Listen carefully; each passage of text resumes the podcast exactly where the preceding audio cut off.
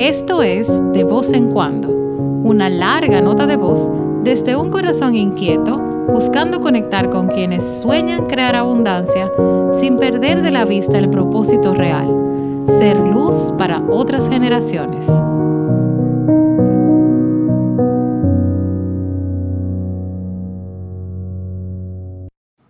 Hola, gente creativa. Uy, qué contenta estoy de poder conectar con ustedes una vez más y estar aquí en De Voz en Cuando con un corazón creativo que desde que yo abrí Ríe he estado en este proceso, el real proceso para Emily. Como emprendedora he tenido muchos retos, pero los retos tecnológicos, yo confieso, son mi batalla eterna. ¿Cuántas pruebas? Cuánto aprender y cuánto crecer. Bienvenida a Adribel González, el corazón de Paragram Co. Hola, Adribel. Hola, hola, Emily, ¿cómo estás? Bueno, aquí contentísima porque sé que esta conversación va a ser de mucho bien para muchos que están allá afuera con muchas preguntas de ¿Cuál es la verdad detrás de todo esto? La gente lo ve muy bonito, eso es muy chulo, ves, ay, qué linda tu página, ay, qué lindo que tú puedes mandar correo, ay, qué lindo de que tú puedes atender a la gente con automatizaciones, pero hay toda una realidad. Como emprendedores siempre nos preguntamos, ay, yo quiero una página. Y más ahora con la pandemia, todo el mundo dijo, vamos a tener una página.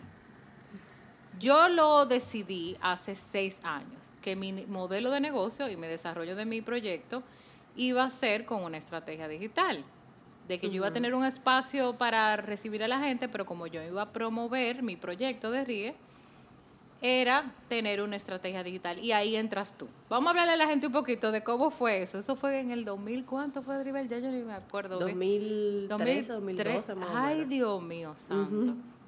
Sí. Emily se encuentra con Adribel por referencia. Yo trabajaba en la ingeniería y estaba implementando SAP con un desarrollador eh, de software y yo le digo, mire, yo tengo un proyecto pequeño y yo ando buscando una diseñadora y ahí fue que tú y yo conectamos. ¿Quién era Dribel en aquel entonces? ¿Cómo veía Dribel ese entorno? Vamos a, devolvernos para que la gente entre en contexto y entienda más que todo el proceso de decisión. Bueno, yo estaba, vamos a decir que fresquecita saliendo ya de la universidad, o sea, de estudiar multimedia.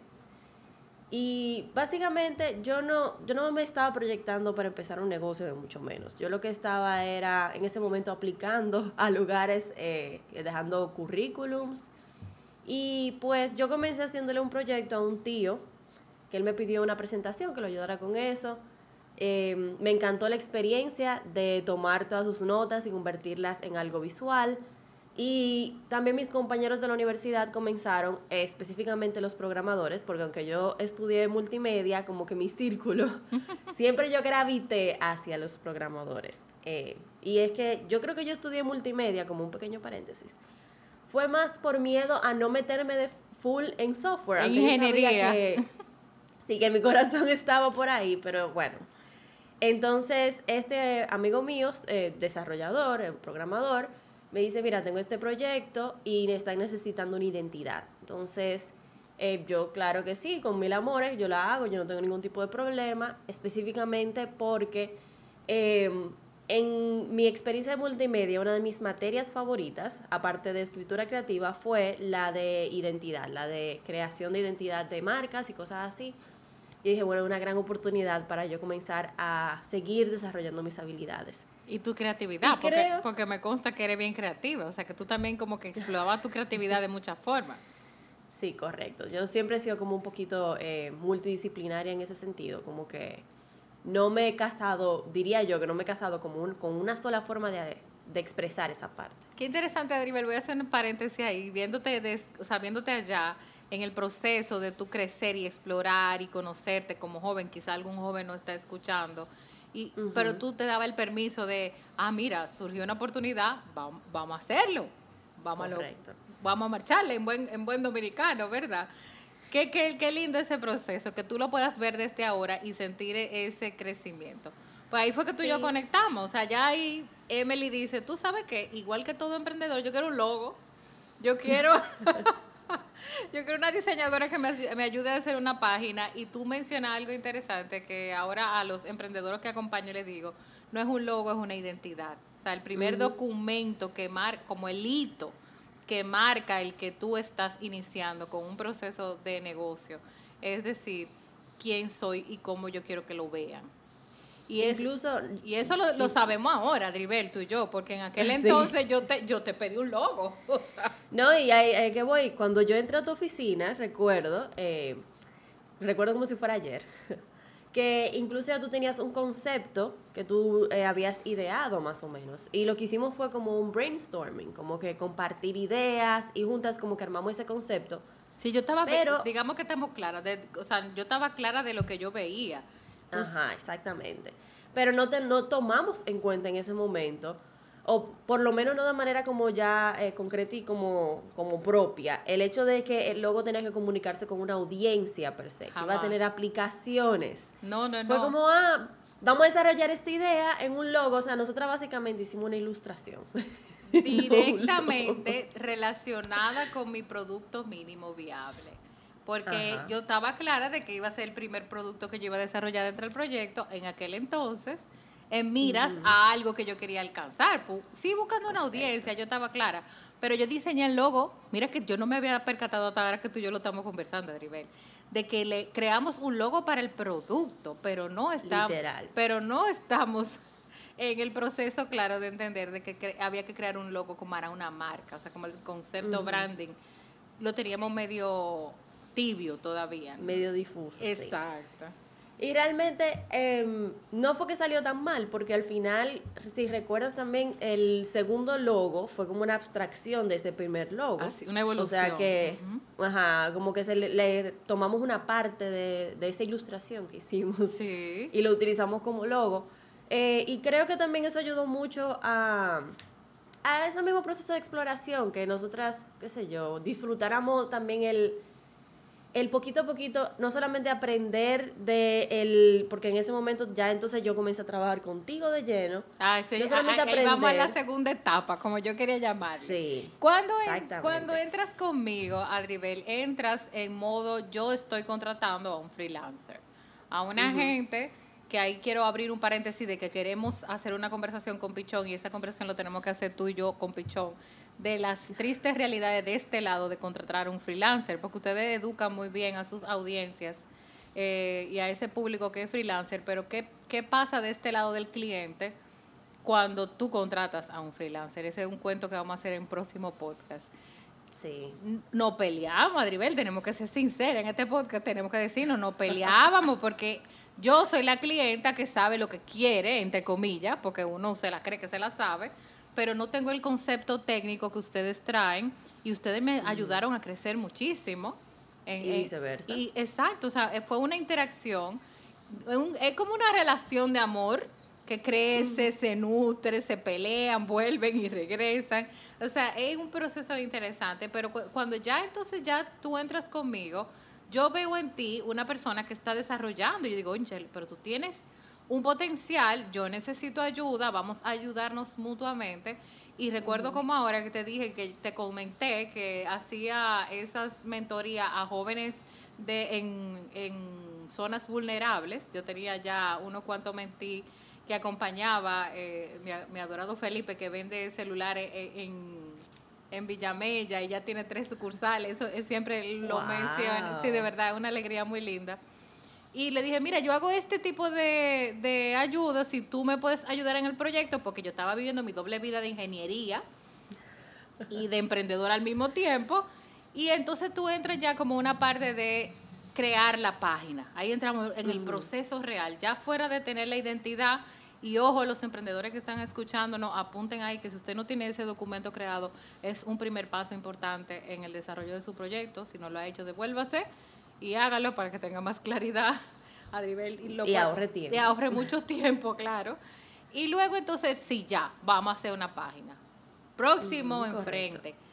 ¿Dónde vamos a poner la página? ¿En qué plataforma yo voy a... Ese proceso de decisión no es tan simple como preguntarle a un amigo que tiene una página. Ahora sí, porque ahora hay más personas que tienen página y han tenido experiencia. Pero para en aquel entonces nosotros éramos mejor amiga de San Google. Vamos a ver lo que dice Google de cuál es la mejor opción. No, y recuerda que tú tenías tu tienda en PrestaShop. No me acuerde eso, por favor. eso no me lo acuerdo. Y yo lo volé. realmente, Ese yo lo sí. volé, ese yo lo volé. Yo no. Realmente, recuerda que la página, eh, también yo me consolidé como parte de RIE cuando, eh, pues tú me dijiste, ah, pero tú tienes alguna experiencia con página porque yo tengo esta página que me está dando un dolor de cabeza.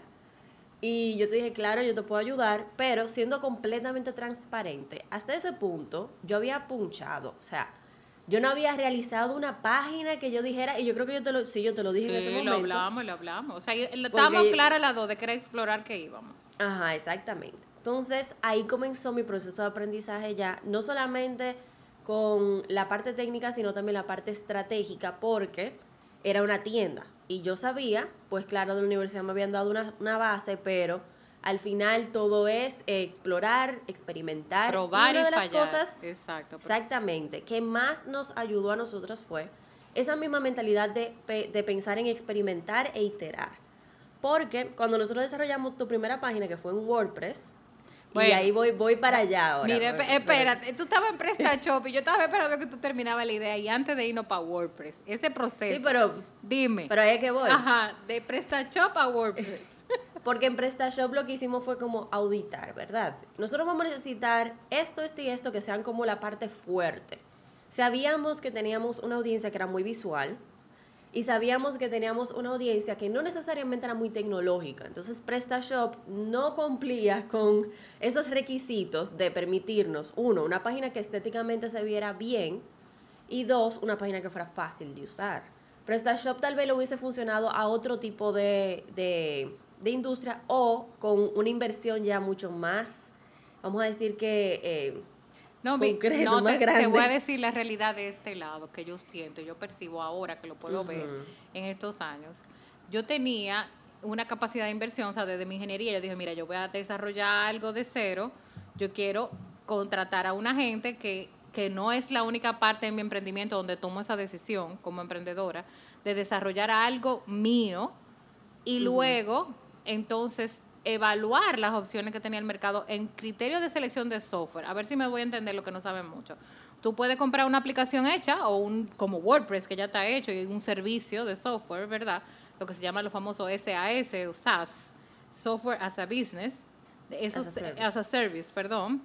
Eh, el tema es si lo desarrollas tú o tú te montas en, un, en una de esas que están ahí disponibles. Mi primera decisión fue pagarle a alguien que me lo desarrollara. Y eso fue lo que el famoso PrestaShop, que tú lo llamas como PrestaShop, pero para mí eso era algo, ya visto desde un ingeniero dirá, bueno, pero eso también es un, un SaaS. Pero no, no estaba disponible para todo el mundo eso. O sea, había que hacer una inversión y tener un, un ingeniero que desarrollara y tener una gente que técnica que supiera de eso. O sea, había una inversión involucrada en, en todo eso. Cuando Pues realmente PrestaShop y WordPress no son software as a service completos. Exacto. Son exacto. plataformas, ma- no son plataformas ni siquiera, son software que tienen código libre, o bueno, yo no sé si PrestaShop ahora mismo sigue siendo eh, libre, pero son softwares que te dan como una base en términos de funcionalidad, ¿verdad? Sí. Pero tú tienes que instalarlo, tú tienes que mantenerlo, tú tienes que adaptarlo a tus necesidades.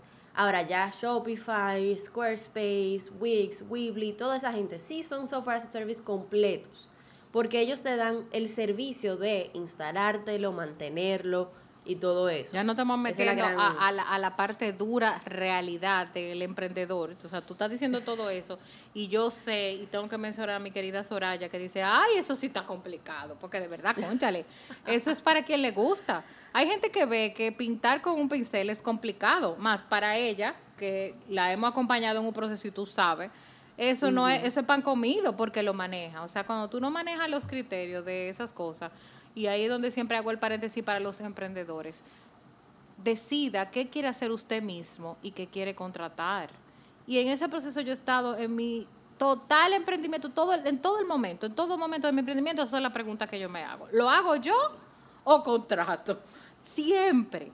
Entonces, ahí estamos. Pasamos para WordPress, ya tú estabas conmigo, tú te integraste medio tiempo, recuerdo que ahí estaba mi querida Solí también.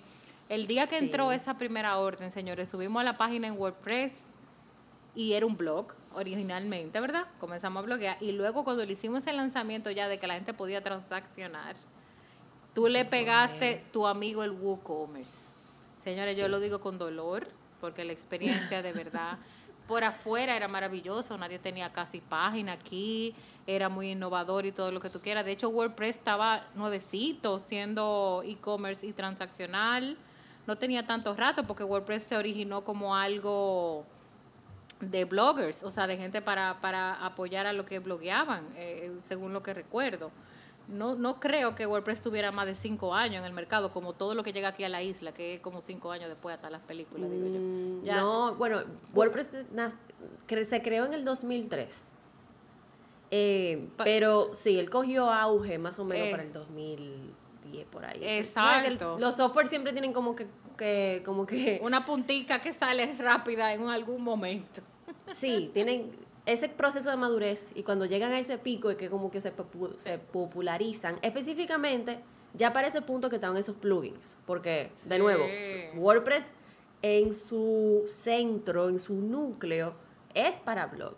Exacto. Se le ha creado arriba todos estos plugins, pero todos esos plugins lo que están haciendo es interviniendo a WordPress como es como cuando tú coges una casa y la conviertes en un colegio, un algo así. Yo te voy a decir, desde mi parte de ingeniero, eso es como cuando tú compras una casa y tú le haces un anexito y le haces otro anexito. exactamente. Y le sube una casita, un pedacito arriba y después le haces una terracita atrás. Y lo haces tú mismo, sin un diseñador, sin un sin un arquitecto, porque entonces tú contratas a un maestro para la terraza y otro maestro para la otra el segundo piso que le hiciste a la hija y así. Y comienza la comienza la filtración. Ay, es donde tú la pegaste, comienza esa filtración hermosa. Es la mejor analogía que yo pudiera tener en mi haber. Pero lo, lo interesante es que quiero que todo el mundo, o sea, lo que queremos compartir esta historia con ustedes para que ustedes se encuentren y vean qué resuenan ustedes con ese proceso de emprendedor, de que uno va probando según lo que el mercado, no solo el mercado, ojo, sino lo que te hace sentir en paz, tú decides. Cuando ya yo decido con Adribel tirarlo en WordPress y en WooCommerce, entra esa primera orden. Adribel ya está medio tiempo conmigo. Ojo, ojo emprendedores, ella está ahí en el negocio, dedicando tiempo al proyecto. ¿eh? Y estamos al mismo tiempo desarrollando su crecimiento de negocio para ella misma, porque ella tenía otros clientes, por eso estaba medio tiempo, o sea, no solo me tenía a mí como cliente, y tenía su, su crecimiento personal también de los estudios, que luego ahí tú cuentas e, ese paso que diste e, e, en la ingeniería. Entonces, ¿cuán importante es entender que esa decisión que tú estás tomando es la mejor del momento? En ese momento, Dribel, no vimos otra opción mejor que esa. Eso fue y evaluamos varias. O sea, de verdad vimos varias, averiguamos allí y eso era lo mejor que había. Pero ya cuando estábamos en el terreno y comenzaron esas órdenes a fluir y nuestro proceso de servicio al cliente, del servicio al cliente y la gente diciendo, ay, que pero esta página no entra, ay, pero esto que si yo, ay, pero la orden no me llegó, ay, pero, o sea, tú dices, oh, oh, pero esto no funciona tan bien como yo pensaba. No solamente eso, también hay que tomar en cuenta que nuestra audiencia también se estaba estrenando. Correcto. Entonces, muchas veces eh, no era un error de la página per se, era un error de la persona que no había comprendido bien. Entonces, el proceso también de desarrollo no era, no era solamente técnico que funcionara, era también cómo yo le comunico a esta persona que ya su orden se fue puesta, que se la vamos a enviar en tantos días cómo yo le doy a esta persona un acceso fácil a que reciba soporte y se sienta bien, porque lo que estaba sucediendo también era que la gente veía las cosas por la página y llamaba, yo quiero pedir tal cosa, o iba. Se nos aparecía. Se nos aparecían y no se suponía que éramos una tienda eh, física. Entonces, eso fue también un proceso de aprendizaje de cómo comunicarle a ese cliente, ajá, al mercado. Señores, esto es online en un momento en el que aquí en el país yo creo que, que ¿cuántas cosas online habían? Como dos o tres. Debiéramos hacer esa investigación de cuántas habían, sí. Pero de, y de corazón te digo que cuando yo vi que la gente comenzaba a llegar con el celular en la mano y me decía, ay, yo vi esto en la página, ¿me lo dejan ver? Y, y Solí me decía, doña, pero es que la gente me está haciendo sacar el almacén para afuera cada rato. Y se quedaban los productos ahí afuera y nosotros decimos, oh Señor Jesús, ok, decisión estratégica, pongamos un economato allá afuera, para el caído del espacio RIE conoce, que lo que tenemos es un espacio para salones de clase y la oficina, y nuestra concepción de modelo de negocio inicialmente era nada más vender en línea a aquellas personas que estaban siendo inspiradas por el contenido que nosotros estábamos haciendo. Pero, oh Señor Jesús, cuando se nos aparecían allá en el, en el local. Entonces la gente, eso es porque la gente sabe que tú tienes una oficina, Arribe. Porque teníamos la formalidad de un espacio comercial. Porque ahí ahora mismo, yo lo comparo en ese entonces con personas que tienen en su casa una tienda de ropa o con gente que lo que, óyeme, la única vía de, de ver lo que es es por ahí, no es por, no es por otro lado. O sea, no hay un showroom y tú se lo comunicas a, la, a las personas, pero yo viendo la creciente aumento de solicitudes de verlo físicamente y tocarlo, desarrollamos el punto de venta y salimos con una tiendita ahí afuera. Mi modelo nunca incluía tener papelería, porque ya yo había tenido un proyecto anterior que de maneja inventario y yo conocía los intrínculos y los retos que eso significaba. Pero como teníamos productos que no el mercado no lo estaba trayendo todavía, éramos medio innovadores en eso, entonces tomamos esa decisión de traer unos cuantos productos para que los talleres se sintieran apoyados, porque la gente decía, ah, pero ustedes están haciendo scrapbooking, pero ¿con qué producto lo estamos haciendo? Para el que no conoce la historia, hago ese paréntesis. Pero ahí la decisión técnica mía fue, oye, necesito un software de punto de venta. Ahora voy a tener internamente, eh, yo uso SAP por, por, herencia, como digo yo, de otras empresas que tengo combinada ahí. No porque el emprendimiento realmente lo, lo necesitaba para la parte de administración. Y luego veo que las chicas que están en servicio al cliente, atendiendo a la gente, están entre la página web y la página del, software de la oficina, el administrativo. Oh, wow. Y entonces, estas páginas no están diseñadas para que tú transacciones de otra manera que no sea online. Ese proceso interno de tú decirle a ella, tú tienes que entrar a hacer una orden a la gente o a las chicas entrenarla para poder servir a ese aparecido, porque así lo llamamos toda la vida en RIE, los aparecidos. Entonces, ¿cómo se crece eh, ahí? Hay que tomar decisiones de nuevo, volver a poner las fichas sobre la mesa y con esa realidad hacer un salto. Y ahí fue donde... No, y, y recuerda también el proceso que nosotras hicimos de crear un manual. Ah, Nosotros teníamos todo un manual con guiones y con el, con el proceso punto por punto. Es que siempre lo he tenido. Porque ese, es mi naturaleza. Yo soy ingeniera industrial y yo no podía comunicarme con el equipo.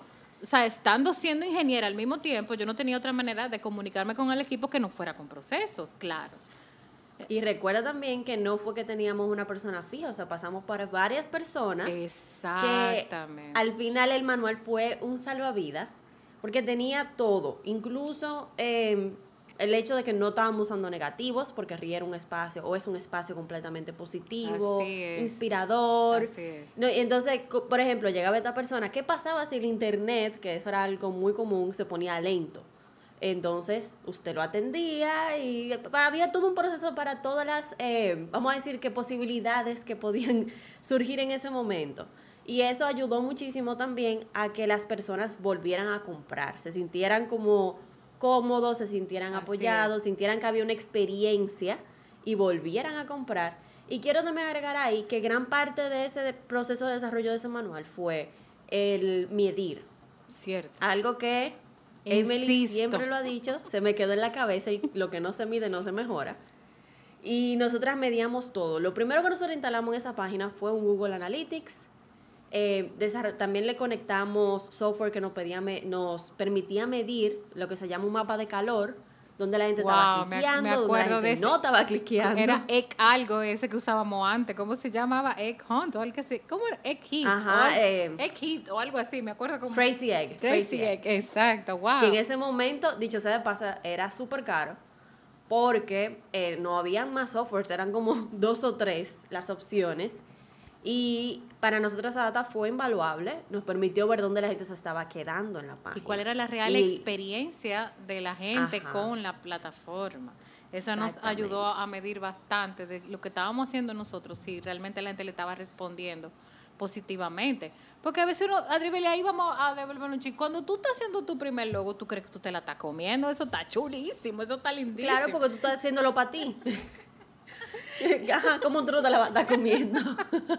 wow, Dios mío. Recuerdo la conversación que tuve y pueden buscar ese podcast atrás con Becky Iron, que ella dice, Emily, yo no quiero acordarme de esa foto que yo hacía antes.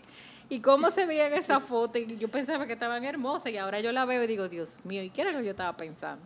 Pero igual eso es lo que queremos compartir con ustedes, esos procesos, esa historia, y en todo momento han estado claros lo que es planificar, ordenar y medir, que es mi famoso POM, que ahí quiero eh, invitarlos que vayan al Creatímetro, que es donde estamos siempre. Ya tenemos una cuenta, Dribel, que es la del Creatímetro. Lo pueden buscar en, en, perdón, en Instagram, ahí está.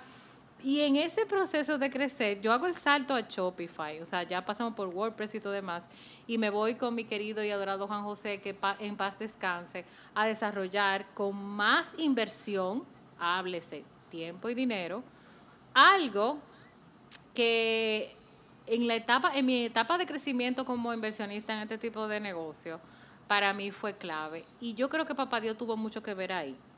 Porque yo dije, ok, perfecto, ya esto me está quedando grande. Me acuerdo que lanzamos la página de WordPress con WooCommerce, con un gran lanzamiento donde Diario Moda Radio, mi querida Airam, eh, mi querida Glency y Paloma con el programa que, que ellas tenían, que yo colaboraba, y transmitieron desde allá, desde RIE, me llenaron el salón de RIE de influenciadoras. Todas me mencionaron, todo. yo dije, bueno, esta cuenta de RIE va a saltar a sus 100 mil seguidores ese día. Señores, ese día no me siguió ni una sola gente adicional. Recuerdo haber entrado en pánico y llamado a Pichón y digo, Pichón, ¿qué está pasando? Todo el mundo me está mencionando y esta cuenta no está no están subiendo los seguidores. Y él, ¿cómo así? ¿Cómo así? Y comenzó, de verdad, yo, yo adoro estos ángeles que Dios ha puesto en mi camino, en este emprendimiento. Y cuando pasó eso, digo yo, Dios mío, ¿qué es lo que yo voy a hacer? Cojo una, óyeme, yo siempre hago ese cuento.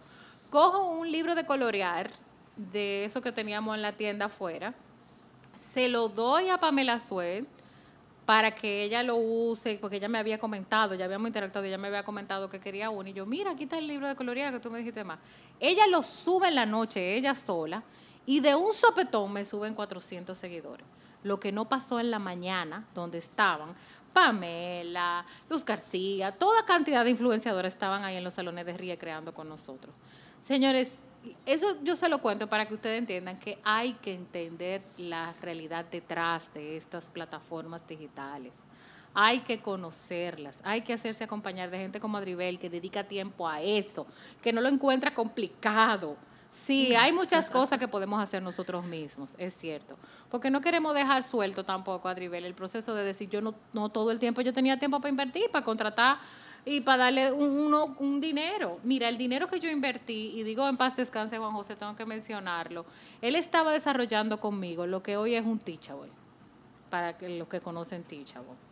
Y en ese proceso él se enferma con algo muy parecido al COVID, tengo que decirlo, y fallece inesperadamente, un muchacho joven. Entonces, ¿cuántas variables tú tienes que controlar eh, dentro de un emprendimiento y al momento de contratar inclusive? Porque yo con todo el amor del mundo confiaba en su trabajo, pero su esposa no sabe un carajo de redes ni de, ni la clave de la computadora del pobre hombre se sabía. Y no podíamos eh, programar que el COVID llegara. O sea, hay variables que no son controlables. Entonces ahí es donde viene tu madurez como ser humano y como emprendedor de decir, tú sabes qué, esto es una señal de papá Dios de que por ahí no es. Vamos para atrás otra vez. Pero eso no me detiene, a y así estoy consciente que a ti Dios no te ha detenido porque tú has seguido creciendo. Cuando ya yo entro con, Juan José, tú estás en una etapa de tu vida de que decides dedicarte a estudiar ingeniería y a desarrollar más tu, tu trabajo de freelance, o sea, de, darle fuerte a hacer crecer tu propio negocio. Mm, Paragram estaba bien en pañales en ese momento. Y recuerdo que la decisión de, de dejar RIE no solamente tuvo que ver con la universidad, que ya yo estaba en la universidad para ese punto, era también por razones de salud, Correcto. por razones de que cuando ya en ese, en ese punto yo siento que yo estaba en medio de mi condición, mi- de mi situación, que no es mía, estamos despojándonos de ella, pero en ese momento ya estaba ahí conmigo. eh, y yo la fatiga, eh, bueno, yo uso la, una, eh, como una metáfora y es que a todo el mundo le daban 20, uni- 20 baterías para operar en el día. A mí me daban como 7, y a veces me daban 5 y a veces me daban 15. Ay, ay, ay. Entonces yo tuve que tomar decisiones para poder avanzar, continuar y no ahogarme con todos estos frentes abiertos, con poca energía, Así con es. era horrible. Si me voy por ese por ese cuento, pues bueno. Entonces tuve que dejar RIE eh, para poder enfocarme en lo que yo pensaba que en ese momento era más importante, que era la universidad en mi cabeza, pero en retrospectiva tal vez no necesariamente. Pero bueno, ent- entro a estudiar ingeniería, sí, y comienzo a desarrollar a Paragram, más yo diría que por pasión que por otra cosa, porque yo todavía para ese punto, y yo estoy ya teniendo clientes fijos, estoy, eh, bueno, era Creciendo un equipo, mañana. exacto, integrando gente en, en equipo, recuerdo perfectamente ese proceso que tú me decías, ya tenemos dividido tal cosa y tal cosa, y ahora tu hermano se integra al equipo y ahora él se está encargando de tal cosa, o sea, viviste ese proceso interesante de crecer. de aprender no solamente lo técnico, sino también lo de manejar un equipo, manejar eh, también la parte contable, la parte del dinero. Eso es, yo no sé por qué en mi cabeza en ese momento yo pensaba que yo lo podía hacer, de verdad. No entiendo. Como tú dices, hay cosas que, mejor, que uno no, mm, mm, que es mejor pagarla. Para mí es eso. Yo no la entiendo y no la quiero entender tampoco. Pero sí, y quiero también decir algo aquí y es que en gran parte en ese proceso lo que yo más aprendí fue que cuando uno tiene un enfoque, que, que uno tiene como una estrella norte, óyeme, no importa el obstáculo, Así es. tú lo rebasas. Porque yo tuve momentos muy difíciles e incluso eh, yo tenía una construcción justo al lado de mi casa. En ese momento yo estaba trabajando en mi casa. Y yo incluso, hablé- te- no sé si te recuerdas, Emily, que tú me cediste una oficina. Entonces tuvimos un acuerdo Sí, ahí. sí, sí. Y trabajamos a cambio de una oficina y fue un proceso de yo encontrar también dónde trabajar que yo pudiera concentrarme porque con sensibilidad al sonido, eh, un equipo también ya éramos, yo creo que tenía dos personas en ese momento, a mi hermano y otra persona, y era como buscando sitio. Y yo sentía que yo estaba regadísima, teniendo que coger a las tres y media para la universidad, porque tenía que, una hora y media de, de camino, una hora de camino nada más, eh, en tapones y cosas. Pero eso, ese es como el momento en el que tú te das cuenta que si tú rebasas eso, es porque de verdad tú estás comprometido con eso. Y yo creo que eso fue lo mismo que pasó con Río y Tal contigo. cual, como tal cual. Es el, cuando hicimos el marketplace y se nos cayó básicamente arriba en la cara. No me digan nada. Tú sabes que cuando salió en la página de Casa Cuesta, para los que nos están oyendo que no son dominicanos, una tienda muy importante aquí de retail para el hogar. eh, y, y la página se explotó. Yo dije, "Ah, no es nada más a mí que me pasa. O sea, Eso le pasa a todo el mundo. wow, o sea, y recuerdo que, no, conchale, que no acabé el cuento, en, cuando estábamos ahí en ese tema de- del lanzamiento del marketplace se cayó. No funcionó, explotó, o sea, creamos tanta divina audiencia y tráfico en esa semana que las herramientas no funcionaron, cracharon. Y, Sí. oh, wow. O sea, yo de- y ahí yo nada más decía, ok, Señor, ¿qué tú me quieres enseñar? Dios mío, ayúdame a ver qué tú me quieres enseñar, porque lo que yo puedo dedicarme ahora es a llorar. Entonces, eh, eso me caería muy bien en este momento, pero no había tiempo, había que seguir para adelante. Todo este proceso nos ha ayudado a crecer, Adribel, pero yo quiero hacerte una pregunta que siempre me la hago a mí misma. ¿Dónde está el momento en que tú dices, debo seguir adelante? O sea, tú no te haces esa pregunta, esa, esa sería la real pregunta. ¿De verdad tengo que seguir por aquí? Aún tú tengas tu propósito claro, aún tú tengas tu, el, el tema de, eso es lo que a mí me gusta, esa es mi pasión. Por, aquí- A veces no es solo que eso es lo que te gusta, esa es mi pasión.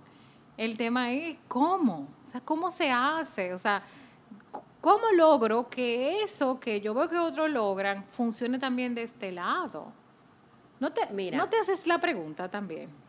Yo tenía, ya yo había, eso me pasó, y yo creo que obviamente me ha pasado muchísimas veces, por lo menos dos veces al mes, pero en la fuerte, en ese momento fuerte fue, eh, yo había pasado por una oficina, me habían dado cinco días para dejar la oficina porque es- iban a meter a otra persona, y yo tuve que agarrar mi habitación, que daba una pared al ascensor, y abrir una puerta y crear una oficina en mi habitación y dormir en la sala. Ese fue, esa fue mi solución en cinco días. Porque en ese momento yo tenía un equipo de, ya éramos cinco personas. Y yo no podía de la nada, como, o sea, ¿qué yo voy a hacer? Yo había visto alquileres y eso era exorbitante, los precios de esos alquileres. Bueno, en el momento tú lo veías alto porque tú no tenías ese dinero ahí para invertir en eso. No, yo, te, yo tenía el dinero ahí. Pero tú el no te querías que yo tiraba mis números. Claro. Ajá. Y yo veía, bueno, si yo sigo, porque por lo, yo de contabilidad no sé, pero por lo menos yo proyectar, sí, más o menos tengo el... el La sensibilidad, la sensibilidad. Ajá. Y yo decía, este, este gasto, porque yo no lo veía ni siquiera como un costo, era como un gasto, porque no me devolvía nada. No era una tienda y no era que el equipo tal vez necesariamente iba a funcionar mejor así. O sea, yo tiré todos mis números, todo mi panorama y yo dije, no, yo voy a hacer lo que yo puedo con lo que yo tengo. Y yo abrí esa puerta y yo tenía mi oficina ya funcionando porque para colmo entonces, mi habitación es, eh, en ese momento era una gran pared de ventanas, eh, un lugar hermoso realmente para una oficina, perfecta cayó ahí. Y ya yo tenía algunos meses funcionando con mi equipo y todo. Y yo me levanto un día y entro a la oficina y me bajó como, yo no sé si ustedes lo han sentido, como que la sangre se te va a los pies. Me imagino que Tan sí. gráfica tú. La No puedes dejar tu diseño gráfico atrás. Muy No, visual, no. muy Oye. visual. Pero me imagino la sensación. La sangre se me va a los pies y yo estoy viendo estas ventanas, yo estoy viendo mi equipo y tú ves que el sol entra y ellos están como a contraluz y yo digo, me entró como un pánico de, esto no es lo que yo quiero. Porque yo estaba acostándome tardísimo haciendo tarea, haciendo eh, pues cosas del mismo negocio. Eh, estaba teniendo mucho, no, yo no quiero decir roce, pero sí en ese momento para mí se veía como roce, pero realmente es la realidad de manejar un equipo, ¿verdad? De tener que tener esas conversaciones incómodas y decirle, Señores, lo que tú estás haciendo no funciona o tener que dejar a alguien ir. Así Ese es. tipo de cosas. Me cayó todo como arriba y yo dije, esto no es lo que yo quiero.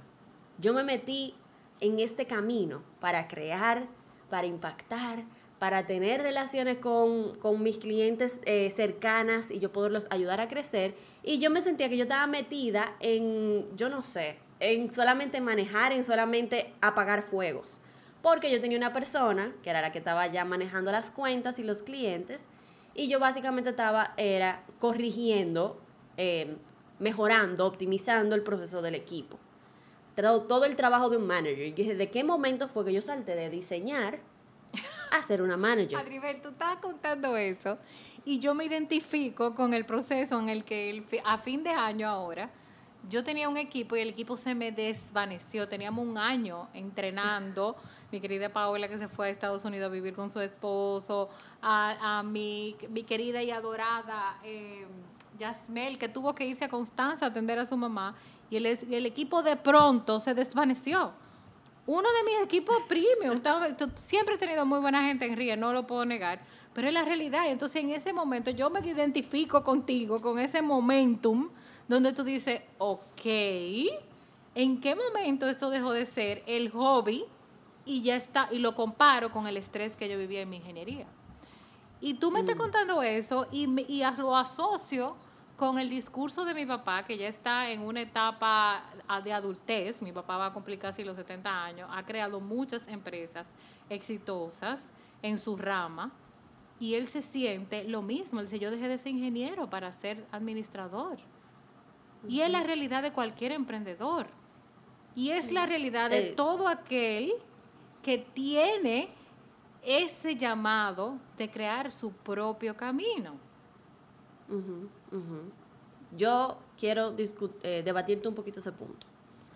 Porque ¿qué fue lo que yo hice en ese momento? Yo me di mi tiempo de, vamos a decir que tener mi luto. y no el, no el luto de yo ser creativa, de yo ser diseñadora, no.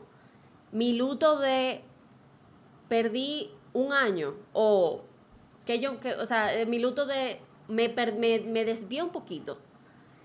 Y también eh, tengo que tomar en cuenta ahí que mi situación de salud estaba en su pico. O sea, yo estaba en días que yo no podía, yo no podía abrir la oficina, o sea, yo no podía tener una conversación con un cliente.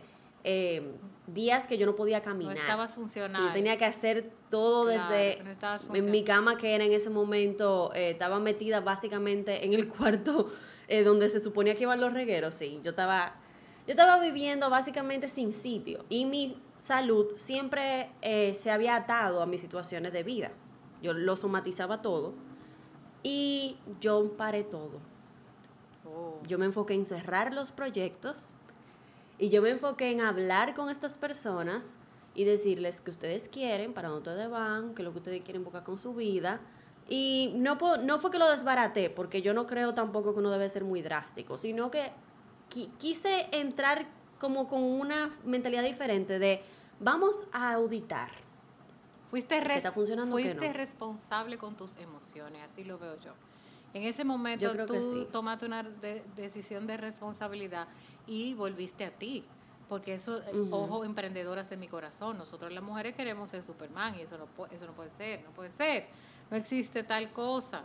Entonces, en, todo este camino que tú y yo hemos vivido, Adribel, hay, hay una constante de que nos gusta crear. No te detuviste, viviste tu proceso. Yo también los he tenido. He cambiado de software, de plataforma, de equipo. De, el modelo de negocio siempre ha estado muy similar, pero he cambiado los productos constantemente. El propósito del negocio el propósito del por qué Emily hace de esto un camino de crear abundancia se ha mantenido. O sea, el, y ahí era que yo Exactamente, tú sigues siendo tú, tú no has cambiado de... Tú, tú, no, y los servicios siguen siendo lo mismo. Exactamente. Ahí es que voy. La oferta, mi oferta como empresa, estaba tan consolidada y tan clara, tan clara, que la forma de entregarla yo la podía cambiar y ajustar a lo que me funcionara en ese momento. Y eso fue lo que yo hice al final. Yo dije, ok, ¿qué es lo que la gente, qué es lo que yo le entrego a la gente? Yo le entrego una herramienta y le entrego un acompañamiento y le entrego básicamente herramientas visuales y de experiencia de usuario, en ese momento páginas, nosotros hacíamos también redes, nosotros hacíamos branding y yo dije, ok, no. Yo limpié, yo dije, ok, ¿qué es lo que yo voy a dejar de hacer? Redes, dejé de hacer redes, porque eh, la oferta al final, ese era el que menos llenaba esa, vamos a decir que esa, em, esa descripción de la oferta que yo había creado. Me quedé con las páginas, me quedé con el branding, ¿verdad? ¿Cuáles herramientas yo estoy utilizando para crear esto? WordPress yo estaba utilizando en ese momento, em, estaba haciendo muchas cosas también de cero y yo dije, ok, ¿cómo yo puedo hacer esto de manera más eficiente? Comencé a averiguar encontré a Shopify, encontré a Squarespace, encontré eh, varias herramientas. Y dije, ok, vamos a cambiar. Esto me va a quitar de encima tener que instalar un servidor, tener que darle mantenimiento a esas páginas, que los clientes me llamen a las 9 de la noche. Mira, se cayó el servidor. Todo eso. Y también yo dije, ¿cuál es el proceso que estamos llevando ahora mismo? Yo la audité el proceso. Yo, di, yo duré dos semanas midiendo cada tarea, cada tarea, y yo dije, que ¿cuánto me cuesta hacer una página? ¿Cuánto me cuesta hacer un branding? ¿Cuál es el producto que más se me vende y menos me deja? Que eran las redes en ese momento. Más tiempo me tomaba y menos me pagaban. Ok, ¿cuál es mi producto estrella? El que más me va a generar dinero y más le va a generar impacto a mi cliente. Página web, porque ese va a ser el producto estrella. Entonces, yo reorganicé y también yo tomé una decisión que fue dejar la universidad. Yo dije, si a mí nada más me están dando 5 o 7 baterías al día, yo no puedo eh, seguir eh, invirtiéndolas en algo que también yo tenía muchas, yo me sentía incómoda, porque yo sentía que lo que yo estaba aprendiendo en, ingeniería de software no era necesariamente lo que me iba a llevar al próximo nivel. No, y Yo sentía que yo estaba llenando una cuota de, tú tienes que tener un título. Y para mi mamá y mi papá eso fue, ustedes se pueden imaginar, un trabajo. Ese orden, ese orden que tú viviste de ese proceso de, decidir, ok, diseñaste, planificaste, creaste un orden de cómo tú ibas a entregar tu valor, hiciste tus documentos, porque me consta que tienes todo por escrito y tus clientes reciben los paso a paso desarrollados, claritos, para que realmente servir a esa gente que tú estás aquí, tú estás clara de a qué tú viniste aquí, que eso es muy importante y siempre lo digo en el creatímetro. No podemos hablar de emprendimiento si usted no tiene conciencia clara de, su propio ser. Si usted no conoce su realidad, usted no puede crear otra realidad. Conozca la suya y a partir de ahí usted va a crear algo que, que pueda funcionar para los demás. Entonces, Aribel, aprender ha sido la pieza clave en todo este camino. Yo estoy súper agradecida de que podemos estar, estar viéndonos la una a la otra durante todos estos años. Estoy agradecidísima de toda la gente que llega al Riela buscando aprender, pero me enseña muchísimo más a mí. Y hemos crecido bastante juntos.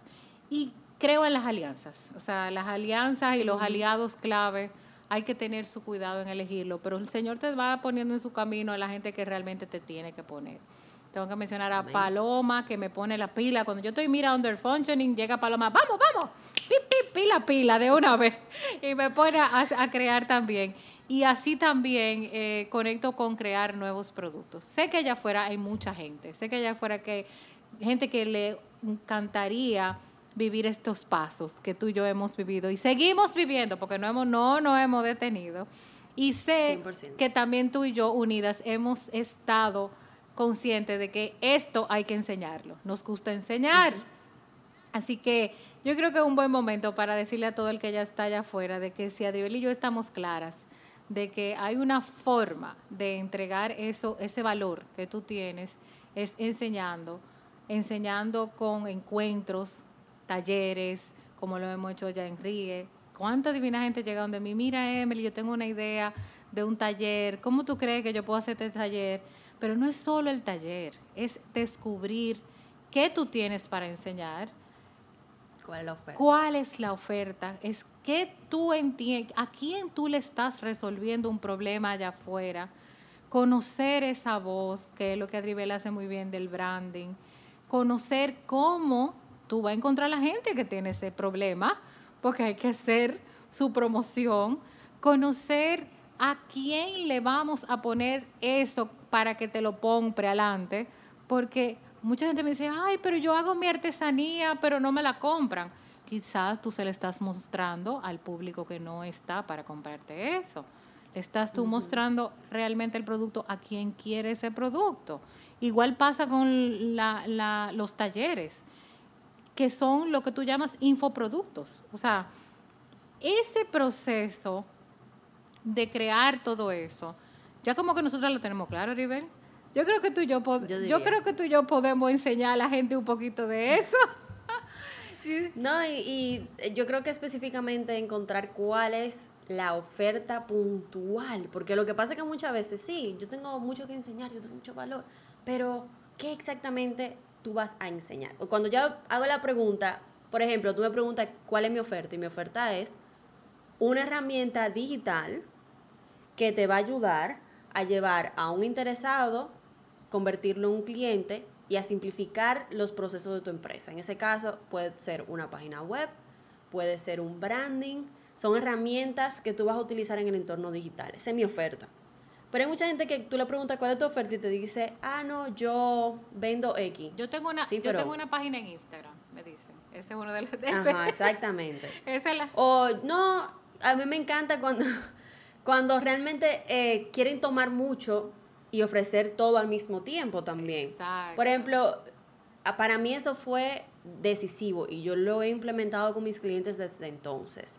Eh, llegan y me dicen, no, mira, yo vendo página web, yo vendo redes, yo vendo esto. Pero cuando tú le dicen que, cuál es el más en el que tú te destacas, cuál es el que tú estás claro que tú puedes causar una transformación, de, de, ser tal vez de estar abrumado, confundido, hasta claro, cuál es ese, ese camino que tú los llevas. Ah, no, yo lo hago por el medio del branding. No, cuando no estamos claros de eso, no podemos crear ni los procesos, ni la plataforma, ni comunicarlo. La gente lo que se lo que se confunde y cuando uno confunde, uno pierde. Es así y cuando por eso insisto mucho en la parte de planificación, orden y medición, que es lo que en el creatismo llamamos la cultura del, del emprendedor pequeño, o sea, el pom pom, señores, hay que darle duro a esto hay que entrar en ese proceso y ahí queremos acompañarlos. Yo sé que usted, si usted ha llegado hasta aquí, ha encontrado muchas cosas que resuenan con usted, usted ha llegado hasta aquí y usted ha visto errores que nosotras hemos cometido y cómo lo hemos arreglado en el camino, porque nos hemos mantenido creando. Usted ha visto que entre Adribel y yo hay una diferencia de edad, pero eso no hay diferencia alguna cuando es a la hora de crear, porque los procesos son los mismos. No importa el modelo de negocio que usted tenga, si usted quiere realmente crear abundancia, hay mejores prácticas. Y las mejores prácticas se aprende a crear creando. Usted aprende haciendo.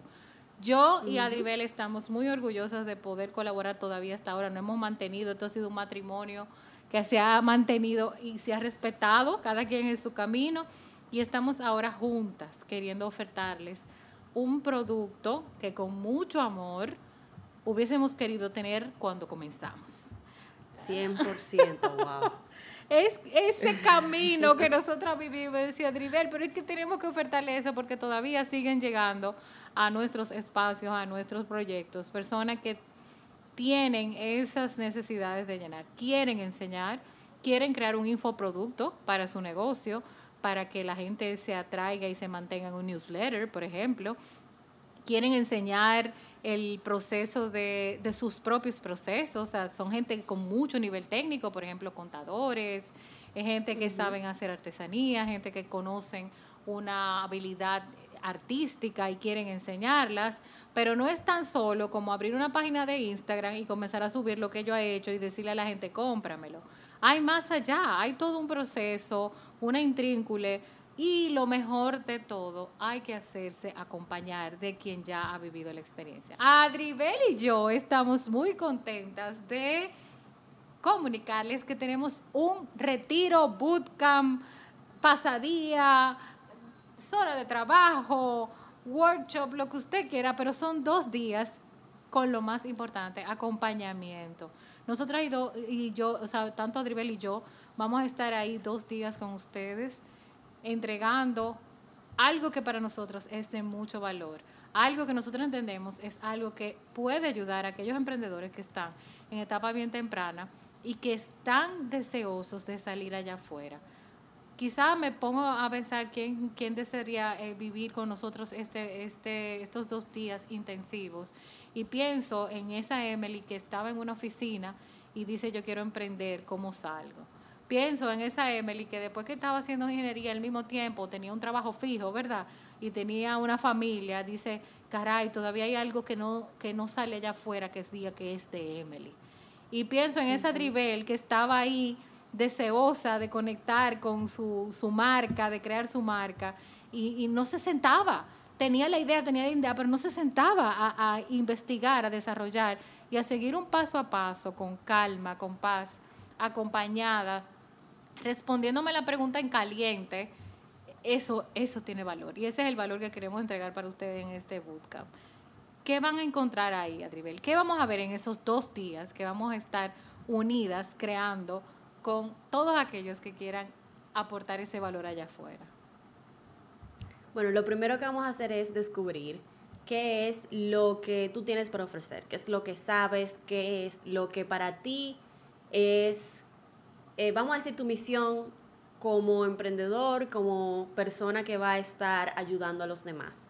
Vamos a productizar esta, e, esta misión y la vamos a empaquetar dentro de una oferta que realmente sea deseable, que sea básicamente irresistible, que la persona a la que tú le estás haciendo una necesidad no pueda decir que no porque está encajando como anillo al dedo. Luego entonces vamos a tomar esa oferta y vamos a desarrollarla, vamos a convertirla en algo eh, vendible. Eh, ya, la, ya la empaquetamos, ya definimos cómo se va a ver, cómo, qué es lo que vamos a entregar, pues vamos a convertirlo en algo vendible, eh, pues creando una comunicación que sea 100% efectiva. Para eso vamos a utilizar varias herramientas como copywriting y, algunos tips y trucos psicológicos de cómo funciona la mente del, del, ser humano y cómo mejor utilizar eso pues para servir, que es lo que queremos lograr al final. Y pues claro, no podemos dejar un bootcamp sin la parte de la retroalimentación. Luego de que pases por todo este proceso y ya tengas tu oferta lista para venta, pues te vamos a dar los mejores eh, tips, las mejores, eh, vamos a decir que recomendaciones para que optimices esto y te sientas completamente listo a la hora de pues vociferar, difundir, compartir en el medio que quieras. Recordando aquí, esta oferta no solamente es para lanzar algo puntual, es la oferta con la cual tú puedes construir tu negocio. Esta oferta es la piedra angular de tu marca, de tu negocio, de tu presencia en digital, en offline, donde sea que mejor pues puedas eh, compartir y entregar este servicio o este producto. Si es todo eso que tú dices que podemos entregar en ese bootcamp, a veces parecería que son demasiadas cosas para lograrlo en dos días. Si esa, esa es tu percepción, yo te voy a invitar a que nos escribas.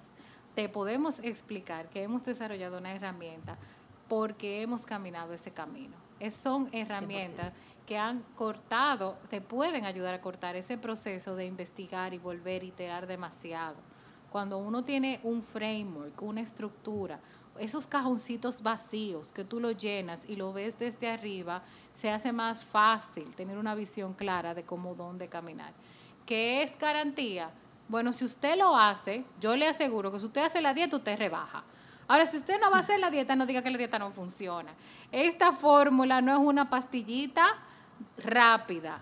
No es una pastillita rápida, es una invitación a un inicio por un camino de diseño y planificación.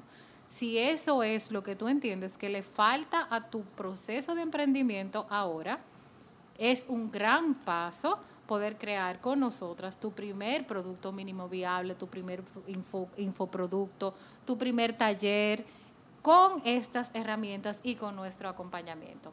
Yo estoy, señores, como que he hecho confeti de felicidad porque puedo con ustedes compartir aquí en este podcast y estaremos compartiendo en nuestras redes muchísima más información sobre todo esto que hemos creado juntas y esperamos verlos ahí. Busque la fecha, el precio y todo en nuestras respectivas páginas y ahí va a encontrar mucha información.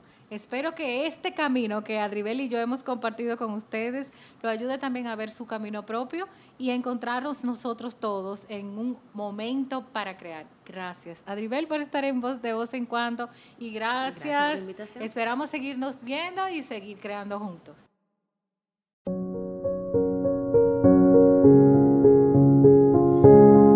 Esto fue de voz en cuando. Acompáñeme a la hora que puedas, desde donde quieras.